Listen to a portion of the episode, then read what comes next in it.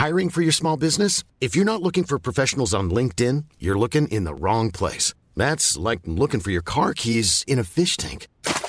LinkedIn helps you hire professionals you can't find anywhere else, even those who aren't actively searching for a new job but might be open to the perfect role. In a given month, over 70% of LinkedIn users don't even visit other leading job sites. So start looking in the right place. With LinkedIn, you can hire professionals like a professional. Post your free job on linkedin.com slash people today.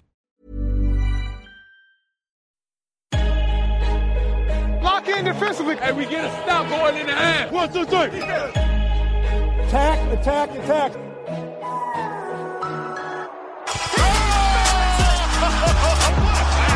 And a chase down block. He erased it. Three. Bingo! It's showtime. MVP, baby. He didn't do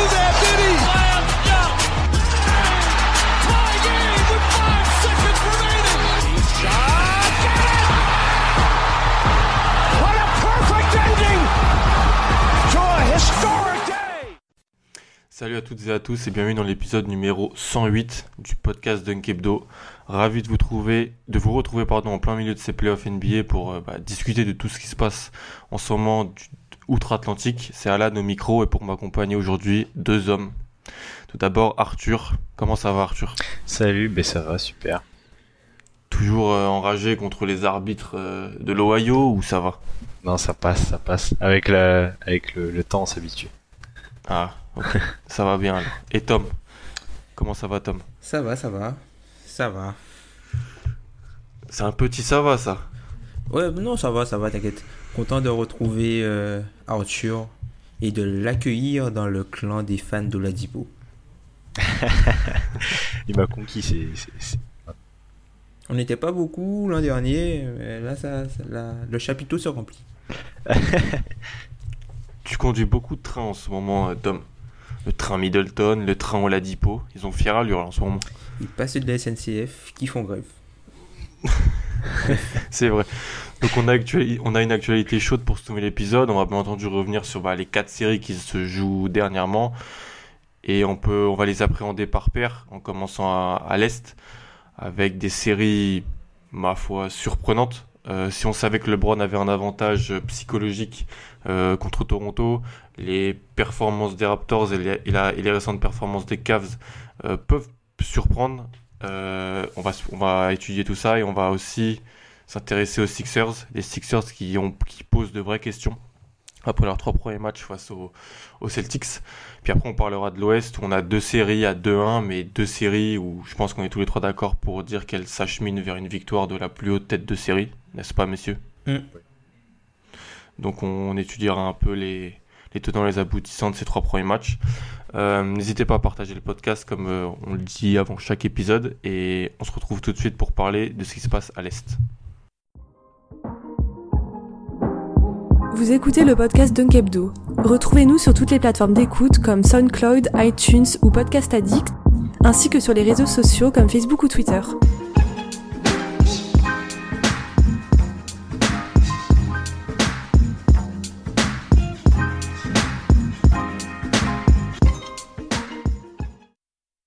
Donc on va, comme on vous vient de le dire dans le dans l'introduction, on va commencer par ce qui se passe à l'Est. Et je pense, euh, messieurs, commencer par la série peut-être la plus surprenante, celle entre les Sixers et les Celtics. Alors si la semaine dernière j'avais pronostiqué 4-1 pour les Sixers et euh, Tom 4-2 Ouais, c'est je crois, je crois, que- je crois que c'était ça, on est au bout de 3 matchs à 3-0 pour les Celtics. Donc euh, il faut vraiment continuer à nous écouter parce que les parieurs peuvent vraiment nous écouter. On est euh, vraiment excellent dans ce On domaine. vous fait gagner de l'argent si vous pariez ce qu'on ce qu'on dit, ce qu'on joue pas. C'est exactement ça. Donc on a 3-0 après 3 rencontres. Euh, on va un petit peu récapituler. 3 matchs au scénario bien différents mais qui ont tous les trois eu la même issue. Donc le match 1 c'était une domination de- des Celtics de, de bout en bout. Euh, un match 2 où euh, les, les Sixers étaient venus avec beaucoup d'intensité et de la défense dans les, et dans les 15 premières minutes et aussi, aussi où ils mettaient leur tir avant un énorme trou d'air euh, dans la fin du deuxième quart-temps et un une fin de match où Boston a semblé faire la, petit à petit la différence avant de s'imposer. Et un match 3, on enregistre quelques heures après ce match 3. Un match 3, euh, je sais pas comment vous le qualifiez, messieurs, mais du, tellement étrange qu'il en devient très étrange, bizarre. Je sais pas quoi dire, euh, avec une très forte intensité, un niveau de jeu parfois décevant, mais une victoire au bout des, des, des Celtics. Je vais poser une grosse question pour commencer, je vais la, poser à Arthur. Euh, Arthur, est-ce que Bo- tu penses pas que Boston et Brad Stevens sont pas montré en trois matchs comment euh, défendait, comment fallait faire pour défendre euh, ces Sixers qui avaient pourtant posé beaucoup de problèmes à tout le monde cette année? Si, c'est fort probable. Le truc, c'est que les Celtics, c'est pas la première fois qu'ils se retrouvent à, cette, à ce poste ici, Brad Stevens non plus. Et, euh, on a vraiment l'impression que les Sixers se retrouvent euh, acculés euh, quand, pour, dérouler leur jeu en fait. Et, c'est assez surprenant, et c'est d'autant plus surprenant qu'on est quand même à 3-0. Et aujourd'hui, on voit mal comment les Sixers pourraient se dépêtrer de- de cette situation. Ouais, c'est clair. 3-0, revenir pour gagner 4 matchs de suite, c'est extrêmement improbable. Donc, on pourrait partir dans, dans l'idée que les Sixers vont se faire éliminer par les Celtics. Euh, Tom, on parlait la, semaine dernière de, l'intérêt de suivre cette série. Je pense que après les trois premiers matchs, on a vraiment euh, sous les yeux pourquoi il fallait suivre cette série en fait. Ce qui se passe, c'est c'est très intéressant. Bah, c'est une série qui est assez défensive, donc euh, tous- les gens qui aiment la défense et les stratégies de défense doivent se régaler en fait euh, dans cette série-là. Tu sens que c'est vraiment un, jeu d'échecs entre les, les deux coachs et euh, coach Stevens a, a largement pris l'ascendant sur, euh, sur coach Brown. Enfin, après je me demande est-ce que nous on n'a pas aussi, enfin moi je me, je me demande et je pense que c'est le cas, euh, est-ce que j'ai pas sous-estimé le talent qu'il y avait dans cette équipe et euh, l'importance des bad shot makers en fait dans des équipes comme ça? C'est-à-dire que tu vois que Philly c'est une équipe qui est très académique, même si quand ils font des runs, ce sont pas, ce sont des shoots qui sont difficiles. Ils prennent des shoots très difficiles sur leur run, notamment pour le- sur le match 2 quand ils font leur run euh, pour prendre euh, 21 presque 21 points d'avance, il me semble, où tu as des, des shoots euh, de, de Reddick en, en- en sortie d'écran a un total déséquilibre. Tu as des shoots de, de Covington, des 3 points en 2, 3 temps. Enfin, tu, sens que pas, ce sont pas des shoots très propres. En fait, la qualité des shoots pris et des shoots mis n'est pas. euh, Enfin, les shoots sont mis, mais la qualité des shoots globalement est en dessous de la moyenne. Ce sont pas des bons tirs. Et je pense que à terme, j'ai l'impression que, Phi- que Philippe tombe dans le piège défensif de Boston et tombe dans le piège de en prenant en priorité des shoots uniquement rentables plutôt que de prendre des shoots qu'ils ont plus de chances de mettre parce que la défense ne défend pas là-dessus. Ouais, non, c'est vraiment, je, suis très d'accord avec ça, mais surtout dans cette idée de, défense de Stevens qui est parfaitement mise en place pour neutraliser euh, Simmons et Embiid. Euh, bien entendu, Embiid, alors c'est c'est un avis très personnel, mais je sais que certains le partagent et il n'y a, a jamais de stade dans le vent, mais c'est comme si Stevens avait décidé de donner le plus possible à Embiid, lui dire bon bah tu vas, tu vas faire, tu vas faire tes, tu vas avoir tes tirs, tes positions au poste. Il n'y a pas beaucoup de, de prises à deux sur Embiid. Il se retrouve face à Baines, face à Orford. Et c'est vrai que par sa, sa panoplie offensive, souvent il fait la différence. Mais c'est, il le laisse faire ça et il coupe il tout le diffuse reste. pas. C'est-à-dire, c'est ça. J'avais parlé la semaine dernière peut-être de l'importance de mettre un Marcus Smart sur, euh, sur Reddick. Dès que euh, Reddick est sans Smart, ah, il prend feu complet. Euh, il est vraiment très dur à suivre et euh, que ce soit Tatum ou Rosier ont du mal à le suivre et ça pose vraiment problème. Par contre, quand Smart est dessus, il y a beaucoup moins de, de JJ Reddick et on se retrouve avec Ben Simmons qui est avec le ballon, qui sait pas trop quoi faire. Et bien entendu, c'est une équipe jeune, c'est, normal qu'il passe par là. Mais je m'attendais vraiment pas à ça de la part des, Sixers. Je sais pas vous, je pensais que euh, allaient jouer peut-être avec plus d'intensité, avec plus d'envie. Une équipe jeune qui arrive à ce niveau-là, qui a jamais eu d'expérience, qui, qui ont joué jamais de match très important dans leur vie. Je trouve ça euh, très bizarre, surtout qu'en face, à part Al Ford, c'est aussi très jeune hein, du côté de Boston. Après, je pense que on a surtout sous-estimé, par exemple, des mecs disait euh, Marcus Smart, qui, a un, est, un, déterminant, un facteur X incroyable dans la série. Et, euh, c'est peut-être ça qui, fait que les Celtics, on les voyait pas à ce niveau-là. Et après, pour revenir aussi sur Al Horford, euh, son apport, il est, incroyable. On le voit sur le match 3 là, ou sur la fin de match, il est déterminant. Et, euh, un mec comme ça, ben, c'est un, c'est un leader, un starter leader. Et c'est un mec qu'il faut dans le vestiaire, qu'il faut sur le terrain et que donc peut-être pas aujourd'hui les, les, euh, les Sixers. Tom, t'as un avis sur la question? Ben, euh, enfin, ce que j'allais dire, c'est, enfin, t'as bien mentionné, euh, t'as bien fait de mentionner euh, Orford. Enfin, je suis assez d'accord pour euh, l'apport de Smart, qui, moi, j'adore ce joueur en fait. J'a- J'adore ce joueur, qui son apport, son impact sur le jeu et son apport va au-delà des stats. Très grizzly. Et surtout, enfin, c'est le fait d'avoir un joueur comme ça, ben, tu sens que quand il réalise des, actions, tu vois, il, met un coup de massue, même sans forcément faire les bons choix, mais le fait d'avoir un joueur comme ça, ça met un coup de massue à chaque bonne action sur, euh, l'autre équipe. Et puis, euh, autre chose, enfin, Terry Rosier et Al Horford, quand tu regardes leur net rating, bon, là, par rapport au. Les stats sont pas encore à jour par rapport euh, au match 3, mais sur les deux premiers matchs, ils sont à 22-6 pour Al Horford et 22 pour Terry Rosier de net rating, plus 22. Donc tu comprends que ce sont, ce sont des machines. Et enfin, moi je m'attendais pas à voir Terry Rosier à ce niveau-là, à être capable d'être un, un joueur qui arrive à trouver des solutions individuelles et arrive à mettre des mauvais shoots, du moins des shoots que la défense de, de Philly veut qu'il prenne et il les met. C'est la même chose pour Marcus Morris. Et puis aussi, euh, Al qui est le grand monsieur pour moi euh, de ces playoffs côté Boston, où euh, là, tu vois vraiment que voilà, il tient, il tient globalement la baraque et pour moi, c'est de très loin sa meilleure campagne de playoff en carrière. Ah, je suis plutôt d'accord, mais vu qu'on parlait un petit peu de, euh, de l'importance d'Al Horford, de Terry Rozier, on peut se focaliser un peu peut-être sur la fin de ce match 3, euh, donc le match de samedi soir, ou est-ce que c'est pas en fait une, un microcosme de tout ce qui sépare les Sixers et les Celtics euh, aujourd'hui? C'est-à-dire une équipe des, Si- des Sixers qui a 3-4 pertes de balles sur des remises en jeu ou sur des moments où j'ai pas l'impression qu'il y a un joueur qui dit bon maintenant c'est moi qui prends les choses en main c'est moi qui prends le, le ballon et je vais bien sûr on ne demande pas d'avoir un Kobe ou un, joueur comme ça qui, qui qui, qui va mettre le tir mais qui, qui, qui, qui s'impose un peu qui dit voilà je vais mener le, la possession et tout et en face où on a les Celtics où on sait parfaitement ce qui va se passer sur chaque remise en jeu avec Stevens qui dresse 3-4 actions même pour une seule action avec 3-4 lectures possibles. Je pense à la dernière sur Orford où, où certains disent que c'est de la chance. Je pense qu'en fait il y a peut-être eu des mirages mis en place sur l'action pour ouais. libérer, libérer Orford et le faire qu'il y ait des switches et qu'il se retrouve sur Covington. Est-ce que là c'est pas la limite et l'écart qu'on n'a pas su euh, peut-être appréhender avant, avant la série? Mais je pense que c'est exactement ça, et c'est surtout que les Celtics, c'est des morts de faim en fait.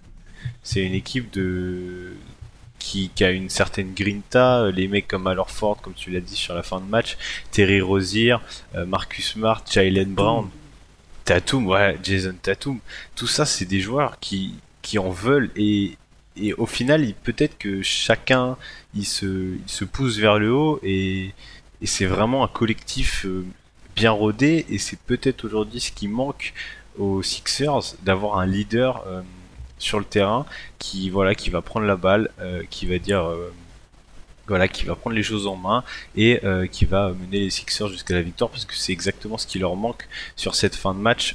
Il leur manque de la sérénité en fait. Ces équipes elle, elle, elle est pas sereine contrairement aux Celtics qui sont voilà qui, qui sur une fin de match même après avoir pris un, buzzer pour aller en prolongation bah, n'ont- jamais semblé euh, très affectés par ça et, et cette victoire. Ben, le pire, c'est que tu vois, les Sixers, quand tu les regardes comme ça, tu, tu les vois essayer de faire des passes, patauger, ne pas trouver des décalages. Tu te dis, en fait, il leur manque un créateur dynamique après dribble. Ils en ont un, mais il reste sur le banc et c'est dommage, quoi, parce que Fultz, tu vois, c'est quelqu'un qui. Fultz, dans la théorie et le prospect que c'était, c'est un joueur qui est capable de faire la différence justement à ces, moments-là par cette capacité-là à pouvoir créer pour lui après dribble. Tu vois, enfin, du côté de Boston, tu as des gars comme Tatum, tu as des gars comme, euh, comme Brown, tu as des gars comme Rosier qui, eux, n'hésitent pas, qui, vont créer, ils, vont profiter du mismatch et créer pour, euh, leur pour, contre leurs défenseurs pour, pour générer du jeu ou créer une action pour eux-mêmes.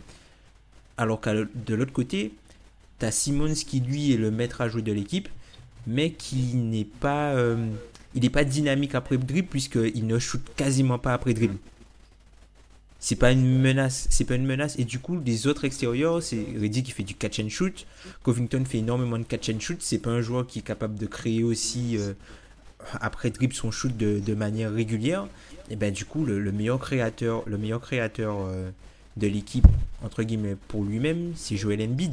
Sauf qu'on l'a vu dans les séries précédentes c'est très difficile quand ton pivot est ton premier créateur offensif mais est-ce que ça c'est pas, et c'est une, une, question je trouve intéressante, c'est pas une, c'est pas une limite, c'est terrible de dire ça quand t'as Ben Simmons et Joel Embiid dans ton équipe, où tout le monde rêve sur, sur le futur de ces Sixers euh, pour le, depuis le début de saison. Est-ce que déjà là c'est pas une limite, c'est-à-dire que on parle de Tatum, j'ai l'impression que dans la fin de match, sur les possessions clés, c'est le meilleur mm. joueur sur le terrain. C'est le joueur qu'il faut, qu'il faut avoir. Euh, dans ces fins de match, dans la fin du match 3, il y a, et même dans la prolongation et en fin de, du quatrième quart-temps, à un moment, c'est souvent ce que fait Boston, c'est Rosier avec un pic d'Orford pour libérer euh, Tatum, et Tatum ah, va nous, nous, amener à la terre, à la terre promise, et, il y va. Est-ce que c'est terrible de dire ça quand tu Ben Simmons et Joel Embiid, mais c'est Marco Bellinelli et JJ Redick qui ont les gros shoots hier c'est eux qui ont les grosses possessions. Est-ce que c'est pas une limite ça d'emblée sur le futur de ces Sixers ou est-ce que c'est Brett Brown qui arrive peut-être pas à maximiser ce qu'il pourrait faire euh, de, ce roster? Bah, ça peut être une limite. Après, c'est vrai que cet effectif, il est construit assez, assez bizarrement. On a, on a un peu une cassure entre les très jeunes joueurs, euh, Fools, Embiid, Simons, et des joueurs qui ont été recrutés un peu pour l'expérience, même si n'en ont pas forcément. Moi, je rajouterais Saric aussi chez les jeunes, qui sont Covington, euh, Reddick et euh, Johnson, même Bellinelli. Euh, Johnson qui joue quasiment pas. Ouais, ouais. Mm. Et il y a, y a peut-être cette cassure, il n'y a pas de joueur entre les deux qui puisse faire que l'effectif est, est, beaucoup plus sain. Après, enfin, faut pas oublier non plus que les Sixers, c'est leur première année en playoff, c'est leur retour. Et mm. certes, ils ont fini troisième de la conférence Est, mais euh, on sait très bien que pour eux, c'est un apprentissage. Et cet effectif, il va se roder au fil des années. Je pense qu'ils ont surtout une base, en fait, qui est, euh, qui est donc bah, tous ces jeunes joueurs, et qu'après, ils pourront la roder. Et ce genre de série, ça va surtout aider à, à voir les manques euh, de, de cet effectif des Sixers. Ouais, c'est clair. Mais c'est surtout que la Stevens a réussi à, à bloquer Simon, c'est qu'autour ça met pas dedans. Il y a Sova, il y a 2 sur 9 euh, derrière l'arc. Covington 4 sur 16, 4 sur 14 pour Saric. Tom disait qu'il était en difficulté. C'est vrai que Saric il prend des shoots bizarres. Il y a une sélection de shoots vraiment bizarre dans cette, dans cette série. Les mecs mettent pas, mettent pas, mettent pas dedans à côté. Je trouve que Covington, qu'on présente comme le, le, 3 cette équipe en quelque sorte a du mal défensivement. Euh, sur Tatum, sur Brown. Bah, le truc, c'est que Philly, c'est une équipe qui est, montée au fit. Et c'est ce que je disais dans l'épisode précédent. Quand tu as une équipe qui est basée au fit, il faut que tout fonctionne à la perfection pour que tu aies la plénitude de ce que chaque joueur peut apporter au sein d'un collectif. Sauf qu'à partir du moment où tu as un joueur qui est un peu en deçà, ben, ça affaiblit entre guillemets tout le niveau de l'équipe. Et puis Philly, c'est une équipe qui joue énormément sur l'adresse et l'adresse à trois points. Vu que, enfin, tu vois, c'est pas parce qu'ils sont en peur d'adresse qu'ils vont arrêter d'en prendre, vu que leur jeu est basé là-dessus. Et ce que fait, euh, ce qu'a réussi à faire Brad Stevens, Brad Stevens, pardon, c'est aller forcer par son système défensif et euh, une espèce de zone flottante euh, qu'il a mm. mis en place, à limiter en fait cette, cette force-là en leur donnant des shoots à trois points hyper compliqués. C'est-à-dire que certes, ils prennent des shoots à trois points dans les corners ou même des above the break, ils les prennent, mais tu as toujours un défenseur très près ou enfin c'est jamais des shoots euh, non contestés enfin hmm. un peu enfin on va en parler dans la série euh, on va en parler dans la l'autre série à l'est c'est pas la même chose les shoots, quand, les Mais ça- shoots que ouais. prennent et mettent les Sixers, notamment dans les runs, tout ça, c'est des shoots super contestés. Mais ça fait 3-4 ans que les Celtics sont top 3 à la, au- à la défense contre le pourcentage à 3 points. Certes, mais c'est pas le même, euh, c'est pas le même personnel. Ça fait trois ans qu'ils sont devant, c'est pas le même personnel. Alors oui, c'est le même coach qui, garde les mêmes systèmes en place parce que c'est un truc qui marche. Mais euh, ouais, faut, va, falloir trouver de la variation et voilà, c'est ça fait peut-être bizarre de dire ça, mais il faut un talent capable de créer à l'extérieur pour cette équipe. Il faut que Markel Fultz devienne le joueur que Philly a drafté, quoi. Le prospect que Philly a drafté. Il faut que ce, Oui, parce qu'avec avec un Markel Fultz dans ce type de match, je pense que Philly est beaucoup plus débloqué. Même si c'est pas forcément un fit totalement naturel par rapport à un Reddick ou par rapport à un Covington qui sont des joueurs qui sont qui fit vraiment euh, Simmons. Même si c'est pas un fit total à 100% de- de- du jeu de Simmons, mais c'est un joueur qui est capable d'attaquer, et de créer et d'apporter quelque chose que, le, que les autres joueurs ne- n'apportent pas. Arthur, il reste euh, peu de chances aux Sixers de se qualifier. On a vu que les, les, les Celtics avaient réussi à mettre en place une, un des 5 peu de petite taille pour gêner euh, les, les 5 des grands euh, du Six- des Sixers, où souvent ils jouent avec Saric, Simon, Sambid. En face, ça joue petit et ça pose vraiment problème. Tu, tu serais Brett Brown, qu'est-ce que tu ferais comme ajustement pour les, bah, peut-être les dernières 48 minutes ou le reste de la série si tu pouvais changer des choses euh, dans, la façon d'appréhender Boston. Ah ben de toute façon, je pense que là, euh, alors on parle, c'est quasiment mort pour eux. Donc, euh, en fait, pour c'est c'est assez compliqué de le dire pour les Sixers parce que on sent on les sent vraiment on les sent vraiment limités comme on a dit. Après, il faudrait espérer voilà que que les shoots rentrent pour pour euh, euh, pour un mec comme JJ Redick par exemple et surtout apporter plus de sérénité dans le jeu, plus de fluidité. On a souvent euh, des tirs qui sont pris, des tirs casquettes, des, des, tirs beaucoup trop compliqués. Donc voilà, essayer de jouer mais plus petit. Après, c'est là où le souci, c'est que Markel Fultz, ben il n'y a pas de vrai meneur en fait. Même si Ben Simon fait l'affaire à la main, pourrait très bien faire la la- l'affaire à l'affaire autre part qu'à la main pour euh, mettre un Markel Fultz. Donc voilà, maintenant il leur reste, euh, il leur reste ben, un match, on va dire. euh, voilà, je pense que ça va se finir sur un 4-0 euh, parce que parce que parce que les, les ajustements seront compliqués à faire, mais euh, mais mais Mm. voilà. Ce serait dur, ce sera dur pour la fan de, de, Phi- la fanbase de Philly ça, si ça se termine sur. Ouais, 4-0, mais ce sera, ce sera très. maintenant je vois, je, enfin après un après un 3-0 aussi, on va dire maîtrisé de la part des Celtics. Enfin ils ont jamais ils ont jamais semblé être en, en sur-régime et je vois très peu comment les Sixers peuvent aujourd'hui s'ajuster par rapport à Boston pour essayer de, de faire une, une remontée fantastique. Mm. À la limite, ils prendront un match. Parce qu'on a vu qu'au final, l'écart entre les deux équipes, il est pas si énorme que ça. Mais euh, et a sur un match, est, ouais, il y a une équipe qui est bien moins coach, bien, bien mieux coachée. Exactement. hein. Exactement, ouais. Après, en termes de qualité dans l'effectif, mais, bah, à la limite, il y a, il y a quasiment plus de, de, de, de potentiel chez, il y a plus de potentiel chez les Sixers que chez Boston. Mais après, voilà, la guerre des coachs, comme on l'a dit au début, elle est remportée largement par, par Brad Stevens et euh, peut-être qu'ils prendront un match. On l'a vu c'est- cette nuit, c'était, c'était serré. Euh, ils sont à un demi-pied de, de, de, de, de- de gagner ce match, mais, euh, mais euh, voilà. Après, il y a aussi ce, Ouais, puis la fin de match, des... je suis d'accord avec toi parce que la fin de match de Boston, Boston a beaucoup de, de possession pour faire l'écart et passer devant en fin Mm. de quatrième quart et ils le font pas. Je pensais que ça allait, ça allait leur faire du mal et que peut-être ils allaient avoir ça en tête, ça allait trotter, qu'ils allaient perdre en prolongation. Finalement, non. Mais Boston n'a pas fait un si, une si bonne fin de match que ça, j'ai trouvé. C'est Philly qui a perdu. Ouais, c'est ça. c'est vraiment mêlé les pinceaux.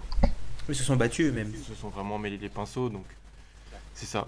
Qu'est-ce que t'en penses, toi, Tom? Ça va se finir sur un sweep? Parce que le, podcast sortira, le match 3 4 sera pas encore fait, donc on peut se mouiller. Non, je pense pas. Je pense pas qu'ils vont, qu'ils se feront sweeper. Je pense qu'ils peuvent. C'est bizarre, mais pff, hein. Le truc qui me gêne, c'est que j'ai pas l'impression que Philly a trouvé la, la bonne solution. Tu vois, parce que parfois tu, même si la série semble aller dans un sens, À partir du moment où tu trouves une faille que tu es capable d'exploiter, ensuite tu peux enchaîner. Et là, je je j'ai pas l'impression en fait que enfin je sais pas. Enfin, je pense que ça dépendra certainement du match 4. Enfin, réponse de politicien, vous me direz. Ça dépendra certainement du match 4. Est-ce que Philly va arriver à trouver quelque chose qui va mettre Boston en difficulté et Boston ne saura pas euh, s'ajuster? Mais euh, non, je pense que ça ira en 4-1 parce que je les vois quand même gagner un match. Je les vois quand même gagner un match. Mais je les vois pas aller gagner à Boston euh, Hmm. au TD Garden euh, s'ils trouvent pas la solution. Mais je dirais plus, je pense plus, je penche plus pardon vers 4-1 Boston du coup qu'un 4-0.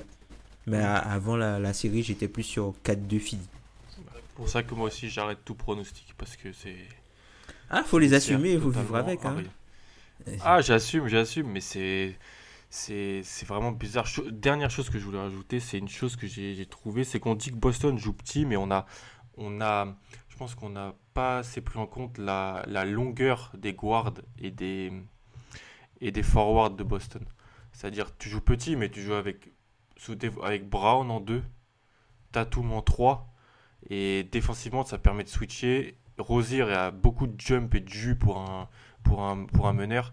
Donc c'est petit, mais c'est quand même très intelligent de la part de Stevens et c'est vraiment une machine qui marche bien parce que c'est des, des physiques qui s'adaptent très bien à la NBA, à ce que tu as besoin de faire défensivement. Ouais, mais c'est comme quand on dit que les Warriors jouent petit avec KD à 2-11. Ah, mais parce que KD, on sait pas vraiment Mm. combien il fait. Mais d'ailleurs, juste une petite stat sur ça. euh, c'est une stat qui a été remontée par euh, NBA Math, par euh, Dan Favale. Et en gros, que sur demi-terrain, alors Ford, quand il défend. euh, alors Ford, quand il est défendu. Non, quand il est défendu par Joel Embiid sur demi-terrain, c'est euh, depuis le début de cette série de playoffs 1,6 points sur 100 possessions pour Boston. Ce qui, ce Énorme. qui est très, très important et ce qui, voilà, peut-être montre des limites. Et encore, c'est une équipe très jeune de, de, jouer à l'ambide et sur les choses qui doivent encore améliorer. Mais si on va passer à l'autre série, à la série de Toronto contre les Brown James. oui, Toronto contre les, Bon- les, les Brown James.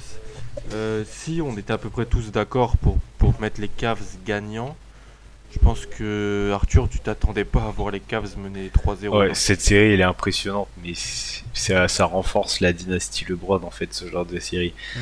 Euh, les, je sais pas ce qui se passe à Toronto euh, dès qu'ils savent qu'ils affrontent les les, euh, Les Cavs. les les Cavs. Mais ouais, mais Le coach le dit ouais, lui-même. ouais, non, mais ça, ça, c'est sûr qu'ils ont peur et mais après c'est normal après tout ce qu'ils ont pris ces dernières années et il y a aussi le fait qu'ils savent que ils ont cette réputation de choker etc. Et je pense que c'est un tout. Mais de là à prendre 3-0 avec des défaillances euh, telles de Rosanne, alors que qu'il rayonnait sur euh, sur sur euh, même sur sa saison et euh, sur le premier tour, je sais pas ce qui se passe. Honnêtement, je pense qu'il y a un, il y y a un souci à Toronto. On a peur de LeBron. en même temps, c'est normal d'avoir peur de LeBron, mais à ce point-là, c'est une défaillance incroyable. Et si ils remontent pas, je pense qu'ils remonteront pas. il va y avoir du changement cet été et il va y avoir du gros remaniement à Toronto. Tom, à ton tour, on sait que t'es peut-être un peu plus, pas, pas gentil, mais un petit peu plus compréhensif avec les, Raptors sur ce qui s'est passé durant ces trois premiers matchs. Enfin, je sais pas s'il y a vraiment une traduction euh, française dans ça, mais enfin, les Raptors sont une bonne équipe qui affronte. Enfin, quand tu es good, tu vas perdre contre les great. Enfin, t'es good, t'es cool, mais voilà, quand tu affrontes quelqu'un de great, ben tu perds. Et ben là, ils peuvent rien faire contre les Brown James en fait. Enfin, Anunobi et Siakam se donnent comme ils peuvent. Il n'y a rien à faire. Les Cavs sont repartis. Enfin, franchement, les Cavs sont repartis de Toronto avec un offensive rating de 122.7. Mais les Cavs étaient, étaient, devaient perdre le match 1. Ouais. Pour moi, c'est là où j'en veux euh, et je mets un petit peu Toronto euh, dans le sac des coupables et sur le banc des accusés. Euh, après, on verra qui est sur ce banc. Mais euh, c'est que les 5 derniers, dernières minutes du match 1 ont fait tourner cette série. Et, mais c'est catastrophique.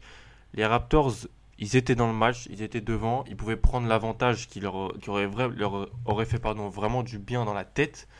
Et puis ce sont, ils ont refait dans ces 5 dernières minutes du Raptors version 2013-2016.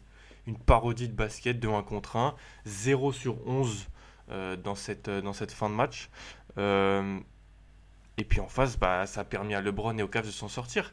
Alors que LeBron n'est pas, est pas exceptionnel dans la fin de ce match 1. Il fait un très bon match 1. Il tient à flot son équipe durant toute la partie et, et durant la prolongation. Mais durant la, la, fin de match, ok, il met son fade away euh, sur Aninobi. Mais sinon, il, prend, il ouais. force pas mal de tirs. Et en face, c'est Toronto qui est incapable de mettre de, un tir. Ils sont incapables de, de mettre un tir. Sur les 11 derniers shoots, là, fin, il y a des trucs tu te dis euh, mais c'est pas possible. Les Valenciunas ouais, Valenciunas ils ont, il a testé Valenciunas déjà tout ce qui rate dans la il fait un match correct statistiquement. Mais tout ce qui manque euh, directement dans la restricted area alors que c'est un joueur qui tournait à 61% sur le premier tour dans, dans, dans la zone restreinte il, il, rate à chaque fois des petits lay-ups des petits trucs. Après tu as le il a, il, il a des, des shoots directement dans la raquette T'as vu, il, il, a eu le, il a tenté la, la all spéciale à la fin de dribble and off où il va vers le cercle, mm. il rate encore le, le lay-up. Ensuite, t'as le, le truc pour Van Vliet là où. Enfin, le shoot, le shoot est ouvert. Ouais. Enfin, tu vas pas demander à DeRozan de prendre le lay-up à, à, à, 180 degrés là. Il, peut, il, il a fait la, la, il a fait la meilleure action possible. Ouais, à ce moment-là, mais avant, tu, tu, dois, je pense que tu dois appeler autre chose que De Rosanne qui va au cercle tout seul et qui euh, refait du, du mauvais ouais. De Rosanne. Et comme l'a dit Arthur, pas du De Rosanne de saison mm. régulière. C'est pas, le c'est pas ce De Rosanne là. Donc, c'est vraiment une question pourrie de demander qui est le plus fautif. Mais j'ai entendu dans le podcast de, de Sport Illustrated de Ben par, dit, vraiment dire qu'il avait une grosse déception auprès du du duo Laurie de Rosanne, même pas forcément que dans le jeu, mais aussi dans l'attitude. Euh, toujours mauvaise, euh, toujours en train de râler auprès des arbitres, toujours autant, euh, dans, les fins de match, dans les interviews d'après-match. Moi, je trouve, je sais pas ce que tu en penses, Arthur, mais ça sent pas bon le futur à Toronto, et c'est encore une fois à cause de LeBron ou du fait de LeBron. Ben, c'est ça en fait un peu le souci je mettais pour les Raptors, c'est que elle est vraiment déterminante cette série. On savait qu'elle allait être déterminante parce que on voit arriver des Raptors en totale confiance, euh, qu'on fait une superbe saison régulière, etc. On se dit ça y est, c'est l'année, euh, les mecs qui sont lancés. Et euh, en face, on va arriver un Cleveland qui a bataillé jusqu'au match 7 pour se défaire des Pacers. Il a fallu un LeBron stratosphérique. Et on se dit, si cette année ça le fait pas, il y a vraiment un souci. Et encore une fois, on voit, comme tu l'as dit, des Raptors, voilà, qui sont, ils sont, il y a vraiment cet effet de nonchalance en fait dans ces, dans ces joueurs où, où vraiment on a l'impression que qu'ils sont désintéressés, où il y a vraiment un souci, quelque chose, je sais pas, un complexe d'infériorité. Et, euh, et si là, bah, si on part du fait que ça va pas passer, oui, forcément, il va y avoir d'énormes changements à Toronto, euh, de par les joueurs, de par euh, peut-être le staff. Voilà, il va falloir faire euh, faire autre chose parce que voilà, LeBron a encore décimé une équipe de la conférence Est. Mm. Et le pire, c'est qu'offensivement, ils arrivent à quand même tenir le coup, puisqu'ils ouais. ont un offensive rating sur la série de 113. C'est le deuxième offensive rating des deuxièmes tours euh, des playoffs. Est-ce que ça, ça prouve pas aussi bah, peut-être que Cleveland est, est, pas, est pas bon. Ah, mais ça, on le sait. Ouais, mais ça, on le sait. On le sait depuis le départ. Cleveland, c'est la même équipe. C'est juste que. Enfin, voilà. Mmh. Contre, contre Indiana, Cleveland n'était pas au niveau en termes de shooting. Et là, les joueurs ont commencé à mettre mmh. dedans. Et ça n'a plus rien à voir. C'est là que tu te dis que tu peux pas aller dans un concours de shoot avec cette équipe-là. Parce que cette équipe-là, elle a été conçue pour gagner des matchs d'attaque. À partir du moment où les mmh. shoots à trois points commencent à rentrer ben là, il pleut des 3 points et ben, Toronto ne peut plus rien faire.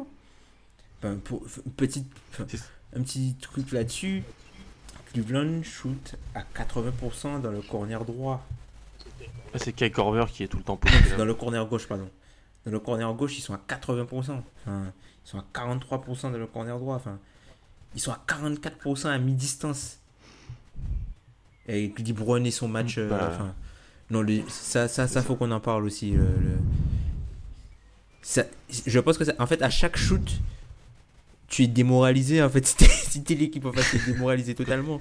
Quand Ouais, tu mais c'est prends ça, le trois, souci. trois step back de suite, Parce que déjà, le, le premier shoot qui leur fait mal dans, dans le match 2, le premier shoot qui leur fait mal, je pense, c'est le, le 3 points de Jeff Green après dribble à la fin, la, la fin de l'horloge. Là, tu te dis, ah, ça, c'est un, un premier coup de poignard. Et puis, LeBron qui commence à mettre ses fadeaways. C'est n'importe quoi. c'est n'importe quoi. Mais sur- t'as raison sur, sur ces stats au, au tir. Euh, J.R. Smith, Kai Corver, Jay Green ont tous pris plus de 10 paniers à 3 points en, en, 3 matchs. Euh, J.R. Smith il est à 70% et Corver et Green 60%. Alors qu'ils ils- ils mettaient rien euh, contre Indiana. euh, Arthur en est le premier témoin, je pense. Ben, c'est exactement comme l'année dernière. Comme, ben, c'est, c'est ce qui, exactement ce qui s'est passé l'année dernière. Les Cavs étaient brûlants à 3 points contre Toronto. Brûlant, brûlant. Mais le, le truc, c'est ça, c'est qu'on n'a jamais dit, et je pense que je parle pour, pour, pour certains, on parle, on n'a jamais dit que, que Toronto allait battre Mhm. Cleveland. Mais on mais on s'attendait pas à ce que cette série allait sûrement se terminer sur un sweep. C'était c'était pas le fait de battre Cleveland et de battre LeBron qui allait faire de, de cette équipe de Toronto qu'on qu'on allait changer de division sur elle et qu'on allait vraiment la voir comme une équipe qui a vraiment changé ce qu'on a essayé de nous faire croire toute l'année. En fait, c'est juste que dans le niveau, dans le niveau de jeu et Dans dans la manière dont ils jouent, même s'ils perdent, et ben ils font comme avant en fait. Il n'y a pas d'évolution. Pour moi, c'est ça le souci en fait. C'est ça. Et il y a une, un- une chose importante, je trouve, c'est de donner du crédit un peu à Tyron Lou parce que qu'est-ce qui a fait la force de Toronto cette année? C'était son banc avec le 5 euh, Van Vliet, Wright, euh, CJ Miles, Pascal Siakam et, et Potel. Et dans les deux premiers matchs, Lou, qu'est-ce qu'il s'est dit? Il a dit Mon banc est dégueu. Et, c'est- il le sait. Euh, je, voilà, il faut que je repose LeBron un tout petit peu, que les, les quelques minutes que je peux en fin de premier, en fin de troisième quart-temps, et que je mette absolument LeBron en début de deuxième et en début de quatrième pour vraiment limiter la casse. Et ensuite, quand. Et c'est limite ça, c'est quand Laurie et DeRozan reviennent, ou même DeRozan qui a été benché dans la fin de match 3, et ben là il sait que LeBron va pouvoir faire euh, la différence tout seul. C'est qu'il n'y a pas cette évolution qu'on a, qu'on a essayé de nous vendre, moi je la vois pas en fait dans, dans, dans ces trois Mais quand ils perdent matchs. le match 1, quand ils perdent le, quand ils perdent le match 1, tu te dis ok c'est mort pour eux. Parce que là LeBron, tu voyais Ah que oui, LeBron mais- était fatigué, que enfin,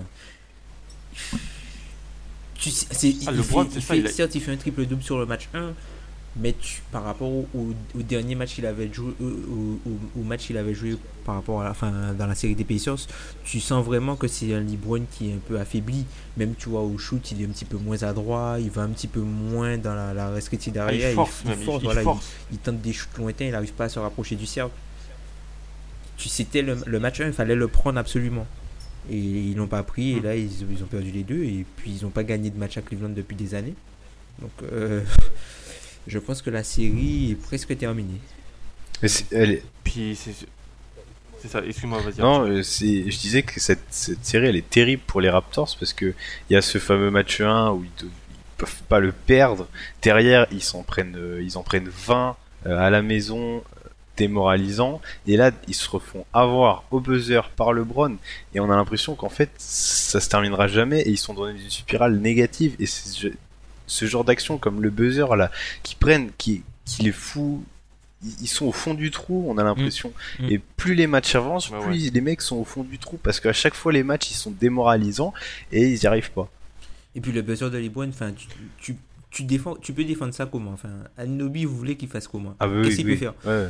Non mais le, le shoot, le, le shoot de, de enfin voilà quoi, c'est au bout d'un moment, voilà, c'est good defense, better offense. En fait, tu peux pas. euh, Ah, sur le match 3, oui, sur, sur ça. Déjà, ils reviennent. On sait pas trop comment. Il y a des coups de sifflet un peu bizarres. Anunobi, vraiment, bon, il met, il met un Ouais, chut je- très ouais. chanceux avec la planche quand même.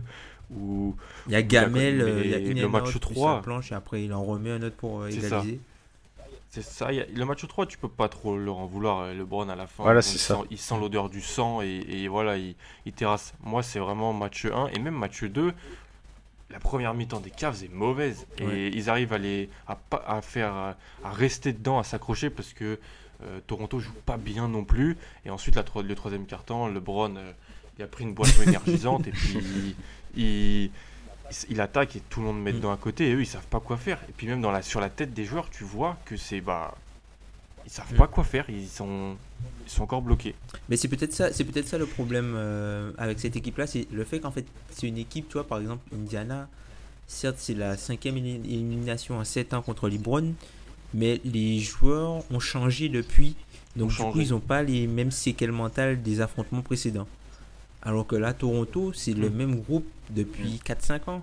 Le, la même noyau. Et, Ouais, c'est le même noyau. les mecs qui se font taper à chaque fois. Voilà, c'est ça. Et donc là, c'est t'as vraiment le- l'effet, euh, t'as vraiment l'effet de, de domination qui s'assoit en fait. Et euh, ben voilà, quand LeBron arrive euh, à Toronto, il est à la maison quoi. Et même les joueurs, et même les joueurs, t'as l'impression qu'ils sont résignés à ça. T'as l'impression que eux-mêmes, ils, ils se disent qu'ils peuvent rien faire. Donc, euh, à partir du moment où tu pars de ce principe-là, parce que à aucun moment, t'as eu l'impression que Toronto était l'équipe qui avait euh, survolé la saison régulière. Et que les Cavs étaient une équipe qui avait ça, c'est un problème. À aucun moment, tu as eu l'impression de voir Ça, c'est un vrai. Ça, ça c'est un vrai problème. Parce qu'on dit LeBron, LeBron, mais ça, c'est un problème aussi qu'à jamais on a l'impression que.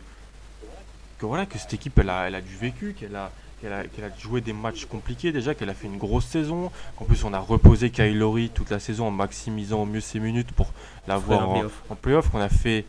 Voilà, qu'on a, on a, on a mis en place des choses avec une, des rotations longues, des joueurs qui peuvent et qui peuvent contribuer tout de suite. Moi, je sais pas ce que t'en penses, Arthur, mais rien de tout ça ne se retranscrit dans ces, dans ces premiers matchs. Oui, mais ça confirme tout ce qu'on tout ce qu'on a dit, c'est que c'est qu'ils sont ils sont totalement différents et on a l'impression que voilà, on a on, comme tu l'as dit auparavant, on a l'impression que cette équipe des Raptors, c'est l'équipe qu'on a depuis euh, bah, ces dernières années.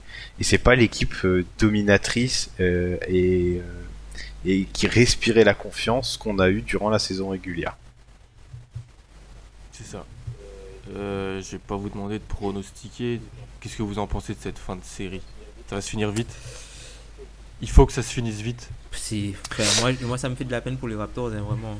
Ça, ça me fait de la peine. Ça me fait vraiment de la, de, de la peine pour cette équipe parce que enfin, j'espère qu'ils prendront au moins un match, mais pff, je les vois pas gagner à, Toron- euh, à Ouais, Cleveland. Ça voudrait dire À gagner Cleveland. à Cleveland. Tout en, tout en sachant que LeBron, il va savoir qu'il faudra qu'il fasse le moins de matchs possible pour aller le plus loin parce qu'il semble cramé. Donc, euh, Parce que s'il met un prendre- coup On a d'accélérateur. fait 7 autour Prendre d'avant. deux sweeps. Prendre deux sweeps sur les deux dernières années. Et puis Ouais. avant, avant ça, ils perdent. euh, ils avaient pris un sweep contre euh, Washington il y a 4 ans. Washington, ouais. Il y a 4 ans, ils avaient Mm. pris un sweep contre Washington. Et puis là, ils prennent. Ben, la- la- L'année où ils sont allés en, en finale de comps, c'est parce que Biombo prend 50 rebonds sur les deux matchs qu'il gagne, où il y a une performance énorme à, À la ouais, maison. à la maison, une performance énorme. Je crois qu'il fait un match à, à presque 25 rebonds, un truc comme ça, où il démonte totalement Tristan Thompson. Et même Tristan Thompson, on n'en a pas parlé, même Tristan Thompson et Kevin Love, on a parlé des shooters, mais Tristan Thompson, euh, c'est plus le même gars, hein, là. Là, c'est. Ouais, ouais, ouais. Attention Bah, à même Kevin. Love. À Lou. Et Même Kevin Love hein, qui Lou. revient à un bon Oula. niveau sur cette série. Hmm. Bah, c'est- t'as l'impression que t'as- ça s'est un peu mis au diapason à côté, mais encore, je tiens à le dire, c'est pas, c'est pas l'équipe de, de Cleveland de l'année dernière déjà qui avait déjà sweepé euh, ces Raptors. Puis c'est, c'est LeBron et, et voilà une maximisation offensive, mais c'est, en fait, je, je suis déçu de, de- de ces Raptors, triste en même temps, comme le dit, comme le dit, le, le dit, le dit Tom, ça doit pas être facile pour eux, mais je pense que on a peut-être vu la fin parce que tu- si là ça marche pas. Ah oui, c'est la fin cet Il faut, été. il faut changer, je pense. Mais sauf que tu as de l'argent l'été dernier à, à Kylori, déjà, sur une, une période plutôt conséquente. Donc, euh, ça va être intéressant l'intersaison des Bah, Raptors. Ouais, Ça, bah, après, il faut voir parce que t'as l'impression qu'on a dit ça de toutes les équipes qui sont de toutes les équipes qui ont été éliminées. T'as l'impression qu'on a dit ouais, bah, eux, euh, ils ont pas beaucoup de marge de progression. euh, faut euh, Mm. on a dit ça pour euh, Milwaukee, il faudra faire attention. On a dit ça pour Washington, on a dit ça pour, pour Portland, on a dit ça pour, Mais c'est pour pas. les Spurs, on a dit ça pour presque tout le monde en fait. Mais est-ce que c'est pas parce que et Chaluben, je sais qu'il nous écoute et quand j'en ai parlé avec lui, c'est est-ce que c'est pas parce qu'on a que trois équipes qui sont bien construites aujourd'hui en NBA Les Celtics, si on leur rajoute Kyrie Irving et Gordon Hayward, les Warriors et les Rockets. Bon, on va dire que ce sont les, quasiment les seules équipes qui euh, se sont pas faites avoir sur le marché des agents libres en 2016. En gros, ce sont les équipes qui ont le mieux géré ça et qui avaient des choses avant. Après, on peut compter Philly, Philly qui n'est pas encore euh, éliminé. Mm. Les Cavs, on les compte pas par rapport à la situation de LeBron James et vu comment, comment ça se passe, t'as as vraiment l'impression qu'il sera plus là euh, à, partir de la saison prochaine. Donc non, non, mais enfin, l'été va être très explosif, je pense, avec tous les projets qui semblent avoir atteint un plafond de verre. C'est ça. Bon bah, après ce long résumé de, des deux séries à l'Est, on va se retrouver dans quelques instants pour parler de l'Ouest.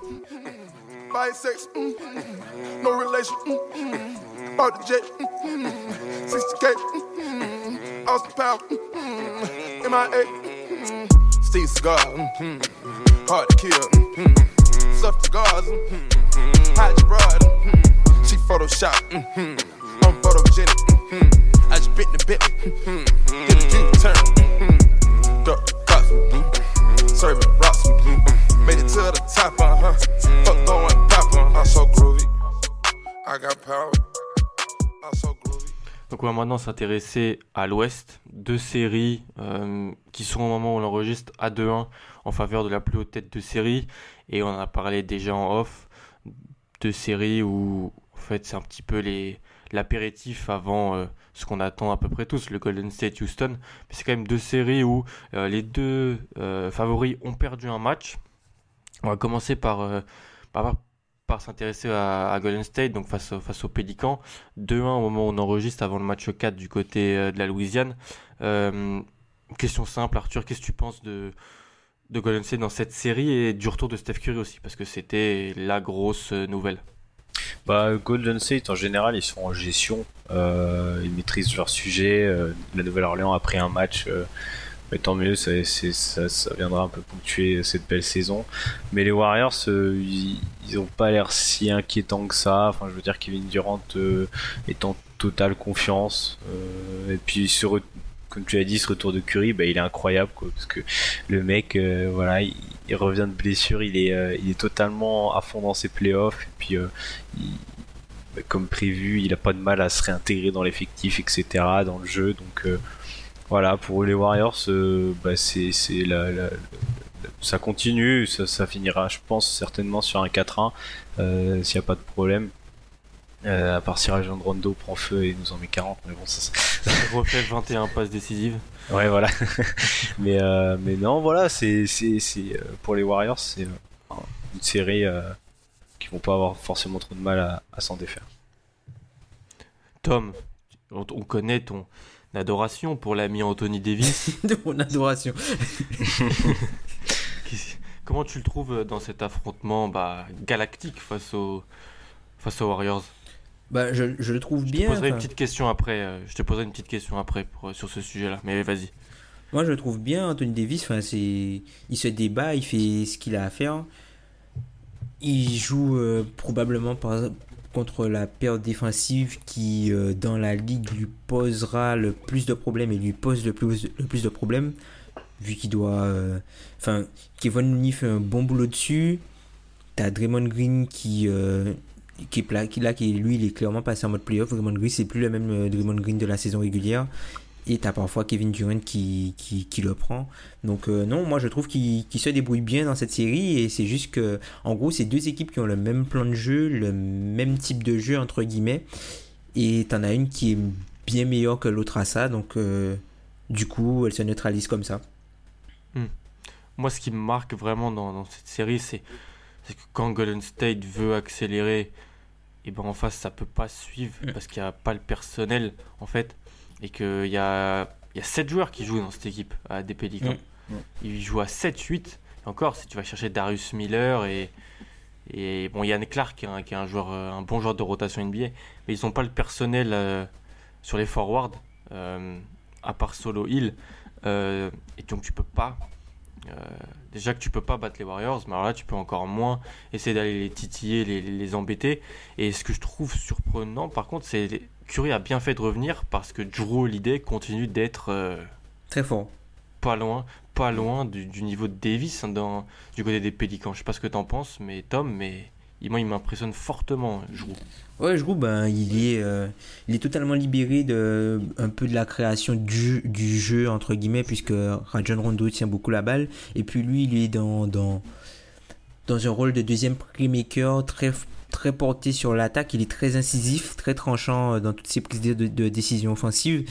Et tu le sens totalement libéré. Il a plus à porter tout le poids de la gestion du jeu et il joue pour lui, entre guillemets. C'est-à-dire que il joue plus pour faire mal à l'adversaire en lui se mettant en valeur et il n'a pas à penser au shoot des autres, par exemple. Ouais, c'est ça. Bah, c'est- c'est vraiment le- toute cette NBA moderne où t'as plus tellement de postes 1, 2 ou 3, 4. Là, c'est vraiment deux guards qui jouent ensemble Oui. et qui se, se complètent vraiment bien. Et c'est vrai que quand Rondo, comme je disais Arthur, fait 21 passes décisives, mais c'est aussi parce qu'on va pas se mentir, quand les Warriors veulent pas jouer, ils jouent pas. Et le, ce match 3, c'est vraiment un, un gros, un gros exemple de ça. Je sais pas si- ce que vous en pensez, surtout toi Arthur, mais ils ont pas, on a l'impression qu'ils ils s'en foutaient un peu. Ouais, mais c'est ça, c'est euh, c'est tout ce qu'on disait sur la gestion des Warriors. C'est-à-dire que les mecs, ils savent qui sont les favoris cette saison. Ils savent que le, premier vrai gros affrontement, il va arriver au prochain tour normalement. Et, euh, et c'est un peu voilà cette équipe qui est totalement en confiance et qui euh, voilà va lâcher un match euh, un soir comme ça. euh, surtout qu'en face on a des joueurs qui sont extrêmement performants, en tout cas qui se mettent à un niveau playoff. Donc ben, forcément il y a un match qui part. En plus ils perdent euh, d'assez largement. Mais même même sans ça, comme tu l'as dit en fait, dès qu'ils dès qu'ils veulent jouer, ils sont ces mecs-là sont sont inarrêtables. Et, là il y a y a un match de perdu avec en face, en fait, je pense que c'est un combo entre vraiment les Warriors qui ont pas forcément envie de jouer, euh, les Pels euh, qui sont euh, impressionnants, Ils sont max, le ouais. dire. Sur... Ouais, ils sont voilà, ils sont en, ils sont en sur-régime ces, ces Pelicans.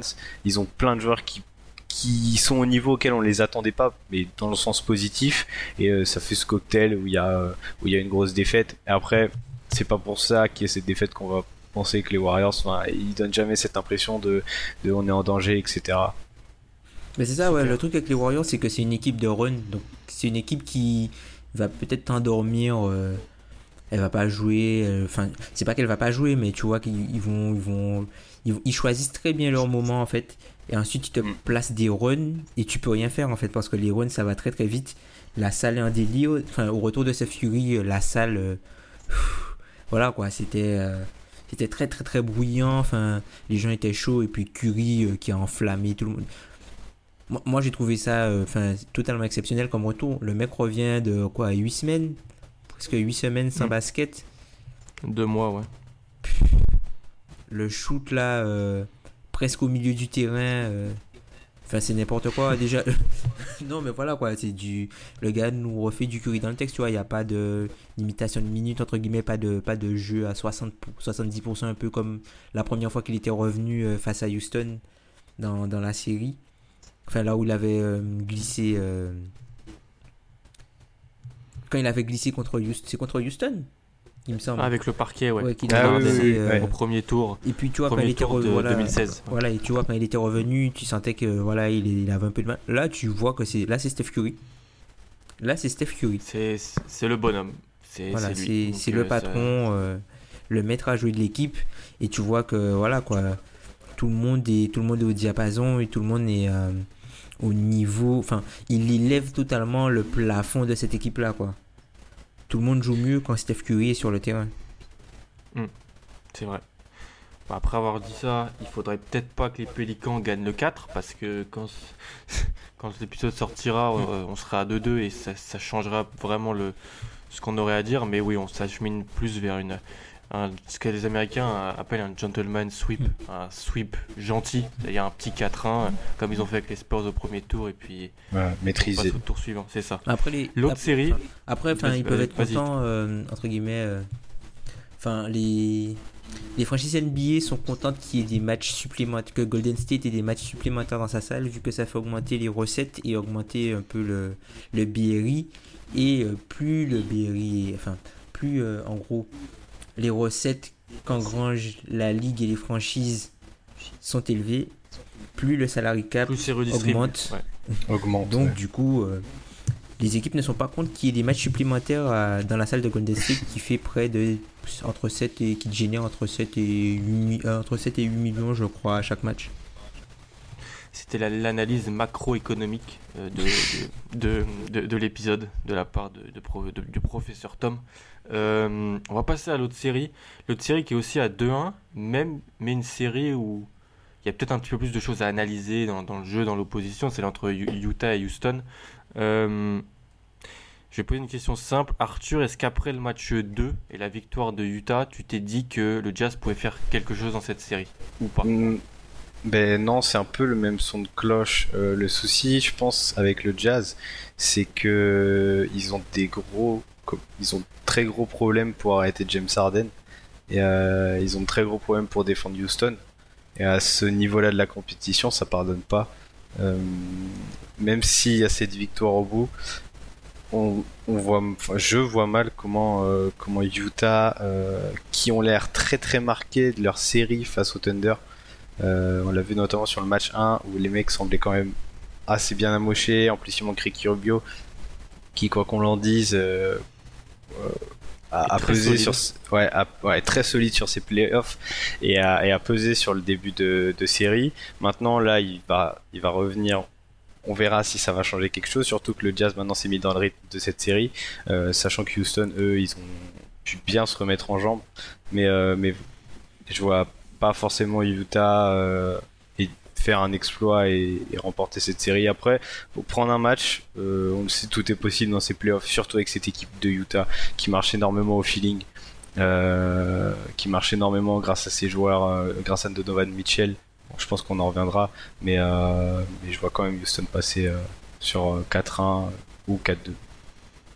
Tom, même question. Est-ce que tu as eu peut-être le petit, petit, doute après le match 2 et la victoire de, de Utah bah en fait, pas du tout. Bah, moi, moi, ce que, ce que j'aime avec cette série-là, en fait, c'est vraiment un, jeu d'échecs entre deux coachs qui sont euh, de fins stratèges. Donc, on a vu notamment enfin, sur le, le match 1, Utah qui était presque incapable de punir les switches.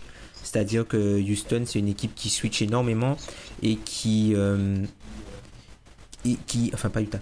Houston est une équipe qui switch énormément et Utah avait pas assez d'armes pour pouvoir répondre sur la longueur d'un match euh, à tous ces switches. Et on a vu que Quinn Schneider a fait euh, une petite adaptation à ça, notamment sur les pick and roll où Gobert, plutôt que de, poser le pic, flashait directement au cercle et à chaque fois se retrouvait avec un joueur plus petit vu que les Rockets euh, anticipaient le switch, pardon, anticipaient le switch. Donc du coup, il se retrouvait souvent avec un joueur plus petit ou un joueur qui était en retard vu que il anticipait le switch et après pour redescendre sur Gobert c'était plus compliqué donc euh, Houston a eu un petit peu de mal et ça a ouvert énormément de brèches dans, la défense de Houston et ça a permis à Utah notamment avec euh, un gros match de Joe Ingles de loin de, faire la différence et sur le match 3 ben Houston s'est adapté notamment sur les switches en anticipant le non-switch.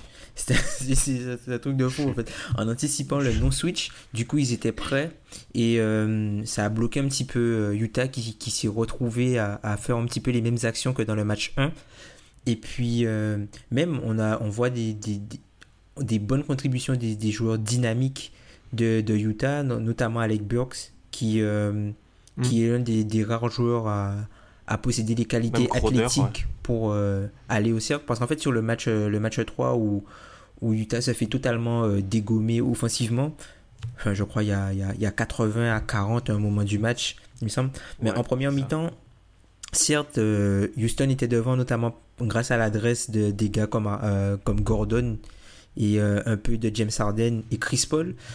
Mais après, tu, le Jazz avait les shoots qu'ils voulaient en fait. Le Jazz arrivait à obtenir des shoots dans la restricted area. C'est juste qu'ils étaient très très maladroits à la finition au cercle, notamment Alec Burks ou même Donovan Mitchell qui mettait rien près du cercle, et même euh, Rudy Gobert et Favors qui se font contrer à plusieurs reprises, soit par euh, Trevor Ariza ou par euh, par Clint Capella. Et ensuite, en, deuxième mi-temps, ben, ils n'ont pas pu tenir leur rythme. Non, mais c'est vraiment un match d'échec que moi j'attends patiemment de voir euh, la prochaine opposition pour voir ce que Schneider va, faire pour contrer ça en fait.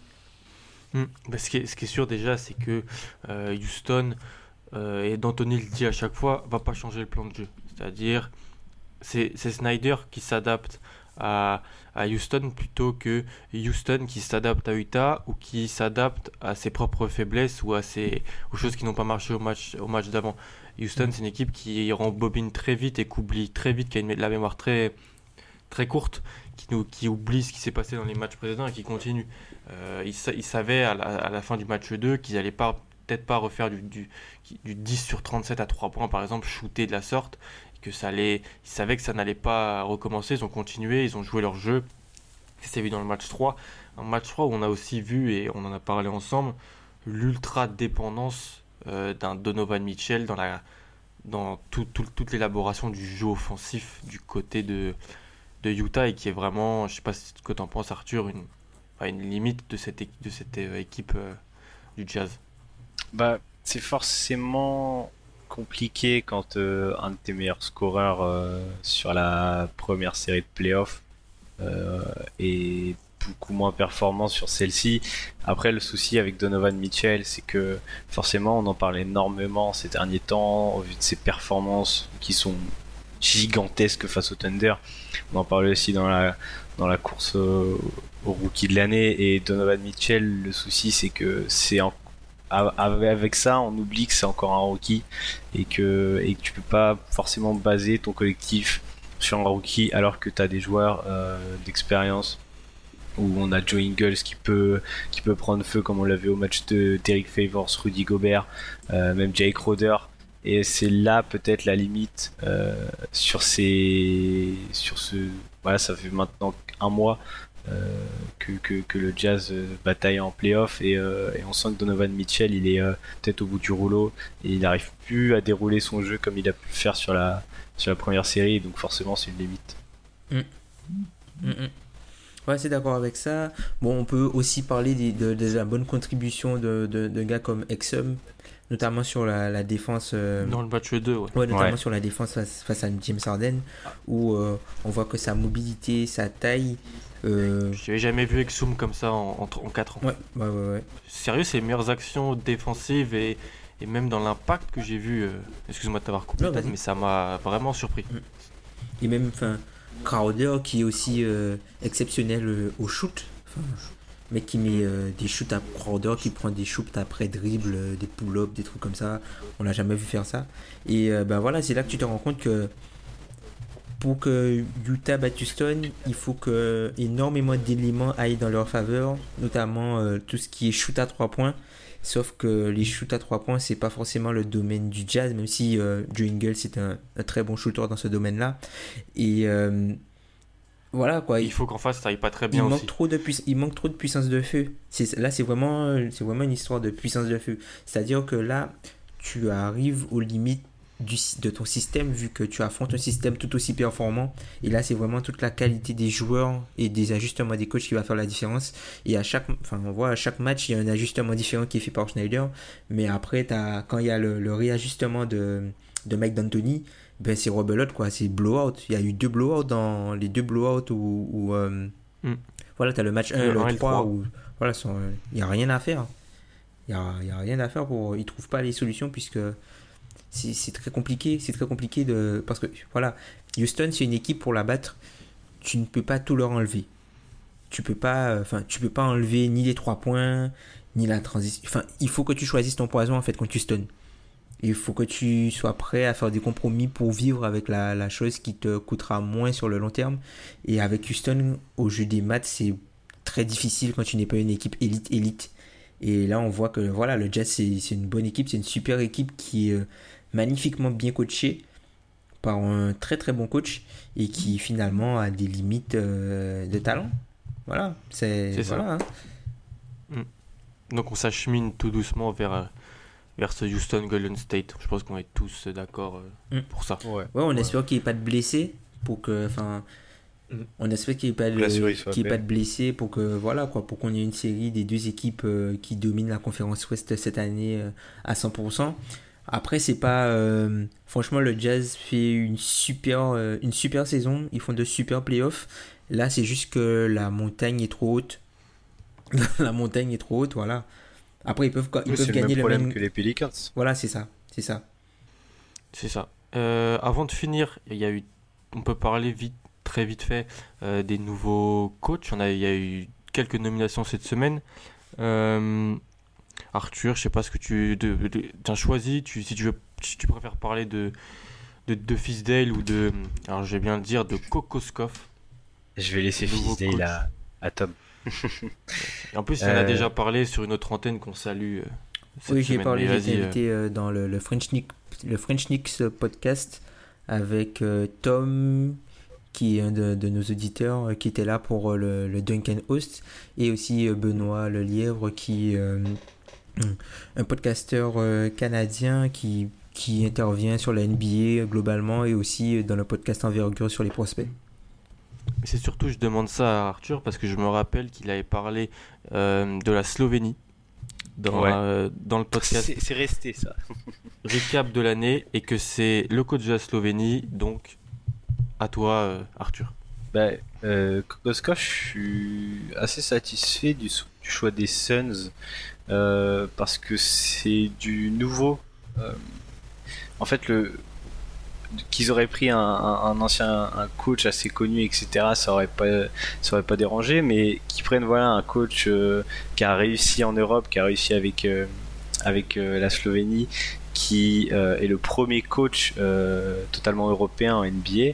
voilà, c'est du nouveau pour, pour Phoenix et je trouve que c'est un bon choix. Après, euh, de dire si ça va marcher ou pas, je pense que c'est encore beaucoup trop tôt pour le dire et euh, forcément il va y avoir la draft qui va passer par là, donc ça déjà le choix et ensuite la draft qui va passer par là, donc ça va ça va être très intéressant de suivre euh, l'évolution de Kokoskov aux Suns sur sur l'année prochaine. Et euh, je suis très content de, ce choix pour une franchise qui se reconstruit, de pas de, prendre un risque, parce que c'est quand même un risque. Et, euh, voilà. Moi, ce que je trouve intéressant aussi, c'est que euh, bah, c'est pas totalement un coach 100% européen. Il l'est, mais ça fait longtemps qu'il est dans le système NBA, il le connaît, il a été assistant coach. donc il sera moins tapé sur les doigts s'il arrive et si ça marche pas en disant ah c'est un, c'est un réa qui sait le basket européen. Euh, voilà. Il connaît là où il est et je pense qu'il il a, il a un certain pédigré dans ce sens-là. Après, ce qu'on se dit tous, c'est. T'es obligé de te dire ça. Les, les Suns ont le plus de chances d'avoir le premier pick à la loterie. Tout le monde parle de Doncic pour le premier choix. Il a coaché à la Slovénie. Est-ce qu'il il, il, voudrait pas faire un, un backcourt Booker Doncic Je sais pas ce que t'en penses, Tom, mais ça peut être des indices parce qu'il avait le bac court Dragic euh, Doncic avec la Slovénie. Est-ce que voilà, il, a pas Phoenix peut-être pas ce souhait-là de, de faire deux coups en un en, quelque sorte?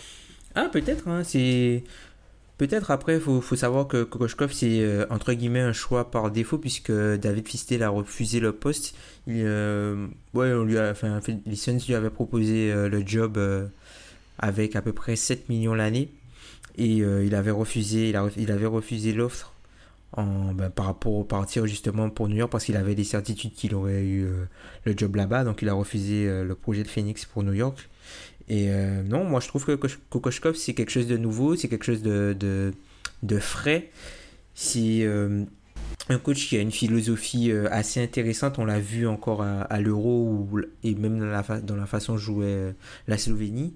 Donc moi je trouve que c'est quelque chose de positif. Je pense que c'est un coach qui pourra aussi euh, utiliser un, petit peu mieux Dragon Bender et, peut-être faire éclore euh, le, prospect que c'est. Moi je crois beaucoup euh, en Dragon Bender. Je pense que c'est un joueur c'est un joueur différent qui a la possibilité d'être une dans, dans, le jeu moderne.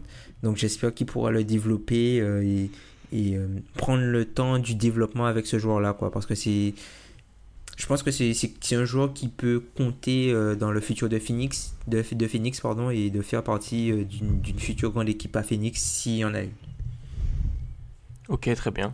Bah, ça, en tout cas, ça fait du changement du côté des, des Suns, et puis on attend la suite euh, dans la draft de façon très, très, très intéressante. Tom, je te laisse parler de, de, coach Fisdale que tu, que tu connais bien du côté des Knicks, si tu veux en parler en, quelques mots. Ben, David Fisdale, c'est un, un, coach qui a été euh, qui a passé une saison et quelques mois à Memphis, qui a été limogé après euh, un bilan de 51 victoires et 50 défaites. et, et surtout par rapport à des soucis en interne avec des cadres du groupe. Enfin, je trouve que c'est euh, c'est bien en fait pour, euh, pour New York. Je trouve que c'est pas forcément le meilleur choix, mais c'est un bon choix quand même. En fait, moi j'ai été surpris qu'il passe devant des coachs comme euh, Budenholzer ou, ou même Messina, euh, pas Messina, Blatt par, par exemple. J'ai été surpris qu'il passe devant ces gars-là. Mais euh, voilà, les, les- à entendre les, les fans new-yorkais, ils voulaient absolument Fisdale. Donc euh, non, je suis, je suis content pour eux qu'ils aient pu avoir ce, ce type de coach. Vu que voilà, c'est un coach qui est très dans, le- dans le relationnel. Un coach qui est très Mm. dans le relationnel, le relationnel avec ses joueurs. Comme je disais dans, dans, dans le, le, French, le French Knicks podcast, pardon, c'est un coach qui va élever le niveau de son équipe en maximisant son meilleur joueur. Et c'est pas forcément un coach, euh, un coach à système. Lui, en gros, il rend meilleur l'équipe en faisant que le meilleur joueur de l'équipe soit meilleur. Il va pas construire forcément un collectif ou quoi que ce soit. Après, c'est un coach qui a d'énormes qualités en termes de leadership, qui euh, quelque chose qui m'a manqué Donc, avec lui, ouais, ouais. quelque chose qui m'a manqué avec lui, c'est qu'il accorde beaucoup d'importance à l'humain et c'est un coach qui en gros coach des hommes qui jouent au basket, mais pas des basketteurs qui sont de sexe masculin. Si vous voyez euh, un peu ce que je veux dire. Je, je vois. Mais ce qui, ce qui- ok, mais ce qui est intéressant dans ce que tu dis, c'est la maximisation d'une superstar. Et pour moi, là, ça pose un- peut-être un problème parce que euh, la superstar, c'est Porzingis. Ouais. Les fans des Knicks sont pas très patients. Porzingis est blessé. On sait pas comment il va revenir. Imagine que ça se passe pas très bien, il revient pas à fond et que ça patauge. euh,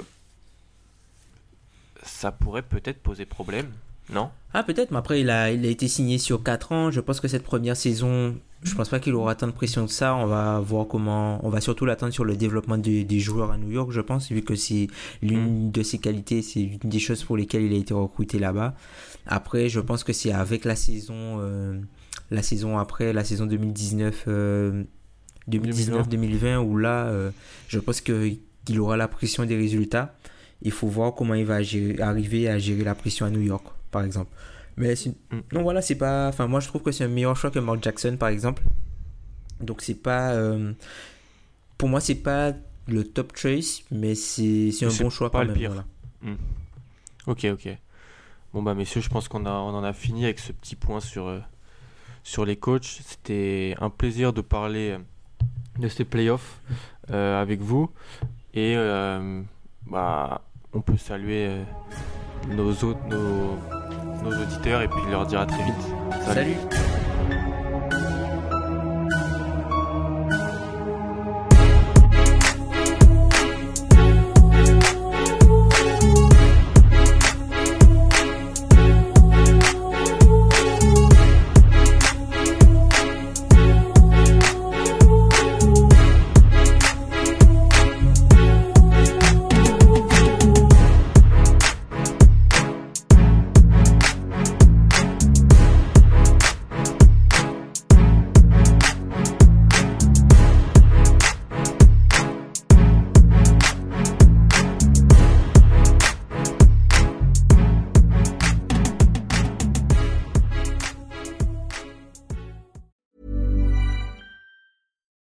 It's Paige DeSorbo from Giggly Squad. High quality fashion without the price tag. Say hello to Quince.